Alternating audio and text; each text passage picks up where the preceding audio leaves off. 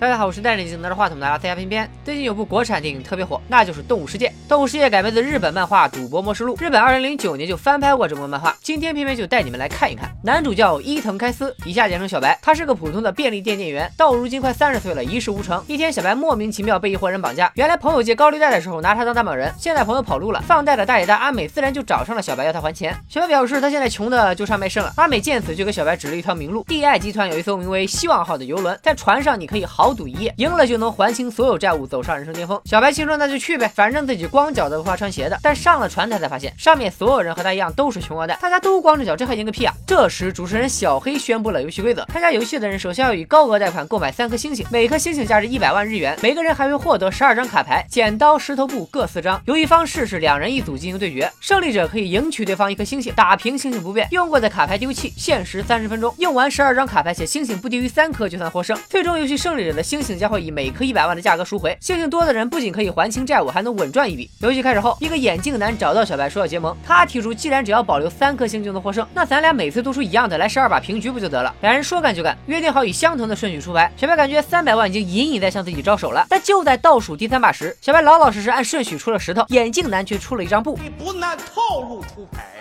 眼镜男表示自己出错牌了，下把他会出石头，故意输给小白一局。谁知道等小白出了布，眼镜男却出了剪刀。眼镜男说：“我刚才偷偷把给你看的石头换成了剪刀，找你结盟也只是为了坑你。”你可长点心吧！被套路的小白一拳打倒眼镜男，眼镜男的鼻血沾到了小白掉在地上的最后一张卡牌上。他为了报复，就爆出了小白的底牌是剪刀。小白也不甘示弱，爆出了眼镜男的底牌是石头。但其他人却以为他们俩是故意做套，现场所有人开始互相怀疑。这时，一位工作人员抓来一位大叔，大叔想把卡牌偷偷扔进马桶，被工作人员发现。眼镜男向大家提议，既然现在大家都互相猜疑，不如我们重新洗牌。大家一致同意，小白也拉着大叔加入了战局。重新洗牌发牌后，眼镜男找到小白要和他玩最后一把。小白表示要玩就玩大的，他和大叔加起来的三颗星赌眼镜男的三颗星。眼镜男怀疑小白一定是秀逗了，他知道小白的底牌是剪刀。刚才洗完牌后，他发给小白的还是那张带着血迹的剪刀。眼镜男胜券在握，同意了赌局。哪知道小白最后亮出的底牌竟然是布，原来小白自己也发现了卡牌上的血迹。他和大叔结盟，擦掉自己剪刀牌上的血，再沾大叔嘴角的血涂在了一张布上，用这张布赢了这关键一局。防不胜防啊！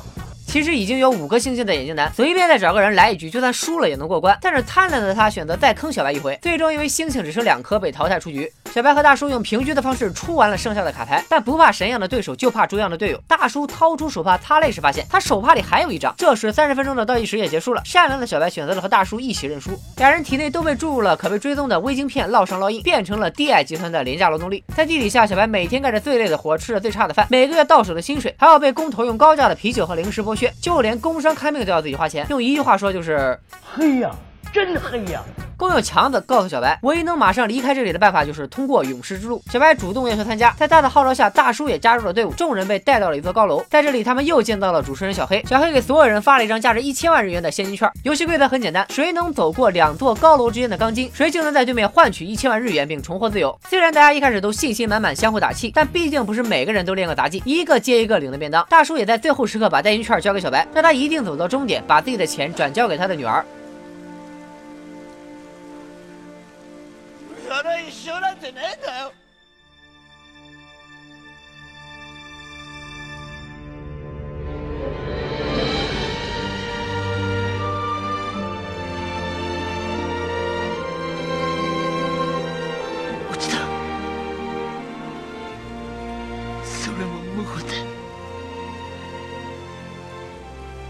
あの怖がり屋の石田のおっさんが俺のために。俺に問いを与えないために。ただ黙っておじさん强子因为剧情需要，第一个到了终点，在主角光环的加持下，小白也有惊无险到了终点。但因为高空气压差异的原因，强子打开窗户后被强气流吹了下去。这次真的是大起大落，落地生根，根深蒂固了。小白进屋以后要求立马兑现两张券，但小黑却表示去除高额利息和负债，小白的一千万只剩下了七十五万，而死人的代金券也无法兑换。这时小白发现，当初让自己上船的阿美也是第二集团的人。小白怒斥小黑一伙人臭不要脸。第二集团的主席王大爷给了小白一个翻盘的机会，让他和小黑再玩一个卡牌游戏。游戏规则：双方各有。有五张牌，皇帝一方有四个市民和一个皇帝，奴隶一方有四个市民和一个奴隶。皇帝可以击败市民，市民可以击败奴隶，但是奴隶可以击败皇帝。这三张牌其实和剪刀石头布一个意思。本来皇帝一方赢面就大，加上奴隶方先出牌，皇帝一方可以根据对方的表情来判断，因此奴隶方胜利的赔率是一赔十。游戏一共有三局，小白想自己身上现在有七十五万，如果三局全胜就可以赢两千万。搏一搏，单身变摩托，赌一赌，摩托变吉普。小白果断选择了奴隶方。Round one. 第一把游戏，前两次出牌，小白和小黑双双打平。第三次出牌，小白冒险出了奴隶牌，但小黑像是看穿了小白一样，一张士兵牌锁定胜局。KO。小白输光了所有钱，但王大爷却教训了小黑，不应该赢得这么快，而应该放长线钓大鱼。于是他又借给了小白三十九万，让他继续。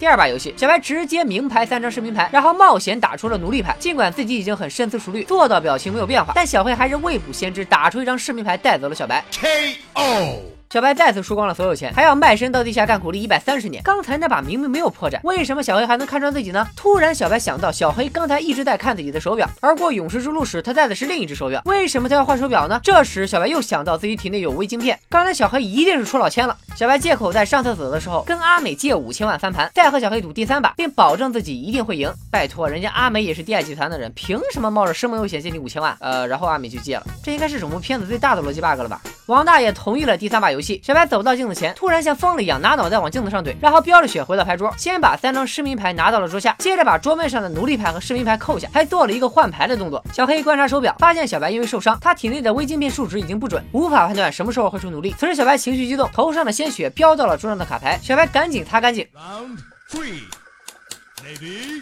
没有了手表外挂，现在小黑和小白完全是凭实力在战斗。这一局的小白淡定从容，小黑却犹豫半天。第一张牌双方以市民牌平局，小白随手又打出了一张。这时小黑发现牌角有一点血迹，而刚才沾到血的不就是一张奴隶和一张市民吗？因此如果自己出皇帝，那输的概率高达百分之五十。所以小黑选择出市民，那么有一半概率会赢，一半概率是平局，稳赚不赔。结果发现小白出的果然是市民，双方又是平局。第三张牌小白打出一张没有血迹的牌，那妥妥的就是市民了。小黑想打出皇帝拿下胜利，但因为多疑，出于谨慎，小黑还是打出了一张市民。牌，结果又有平局，只剩两张牌的关键时刻，小白打出了另一张带有血迹的牌，这张肯定就是奴隶啊！只要出市民就是稳赢。但此时小黑突然想到，既然自己都能发现卡牌上的血迹，那事关生死的小白不可能没有发现。再联想到小白刚刚有换牌的动作，以及他之前在船上赢眼镜男的套路，小黑断定小白已经把奴隶换成了市民，也就是说这张带血的卡牌依然是市民。看穿小白套路的小黑激动的甩下了一张皇帝，在这万众瞩目的时刻，小白翻开牌面，居然是奴隶。原来刚才小白的换牌动作只是做戏给小黑看，实际他只拿平民牌在奴隶牌上过了一遍。就这样，小黑被送去地下做苦力，小白赢得了五亿日元。但英雄难过美人关，小白在和阿美分钱的时候被下药迷晕，阿美独自卷钱跑了。原来当初小白向阿美借钱的时候，合同上写着每十分钟百分之三十的复利，五千万借了六十八分钟，现在他的钱只剩下四十三万五千九百一十元。电影的最后，小白把所有的钱连同大叔的代金券都交给了大叔的女儿。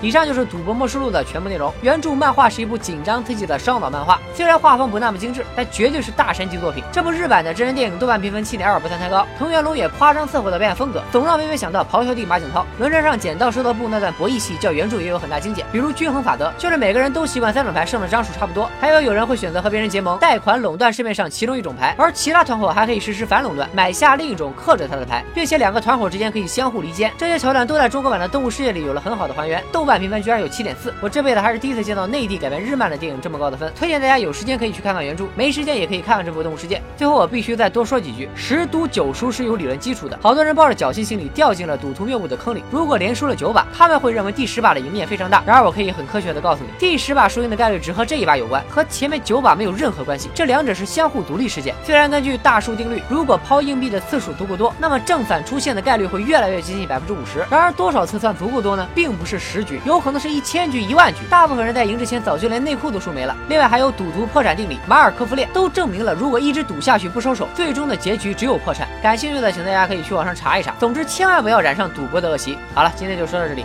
拜了个拜。